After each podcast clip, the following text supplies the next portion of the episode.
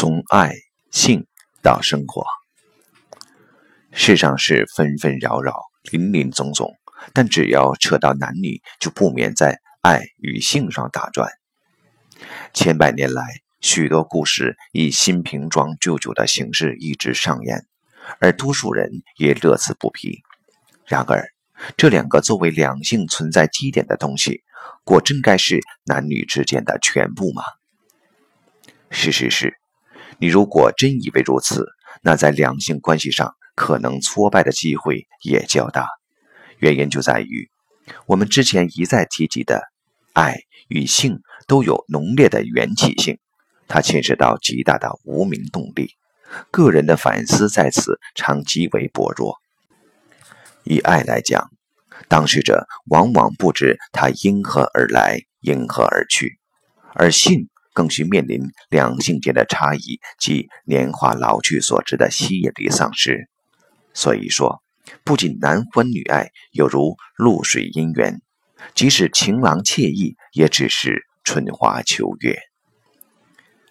爱与性的缘起性强，我们却在这里更希冀、更想象。更构建永恒，乃使得我们更难关照其中的实相。当然，就因有这种男女间的不定性，世间的故事才永远演不完，人世也因此显得多彩多姿。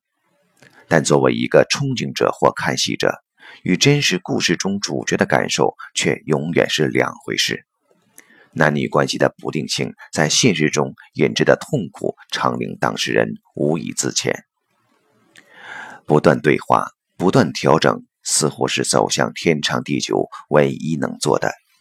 然而，这个对话，这个调整，如果永远只在性与爱上打转，则旧的问题纵然解决，新的问题也仍将层出不穷。许多善于言辞表达与沟通的人，常需花费无数精力来维持两性关系，甚至最后还得面对失败的婚姻。原因也正在此。问题的解决需从性与爱的有限性关照起，也就是说，即使性与爱是两性结合的基点，但两性生命的对话却必须随着时间而超越这两个层次。在许多老夫老妻间，我们可以看到这点：两人之间所维系的关系，是生命与生命间整体对话的结果。这个整体包含从人生的至节情怀到牙膏从哪段机器等种种不同的层次，而就在此，他们有了别人无法领略的一种相依。有了这种相依。两性关系就不叫男欢女爱，也不叫郎情妾意，它只能是最随俗的两个字：生活。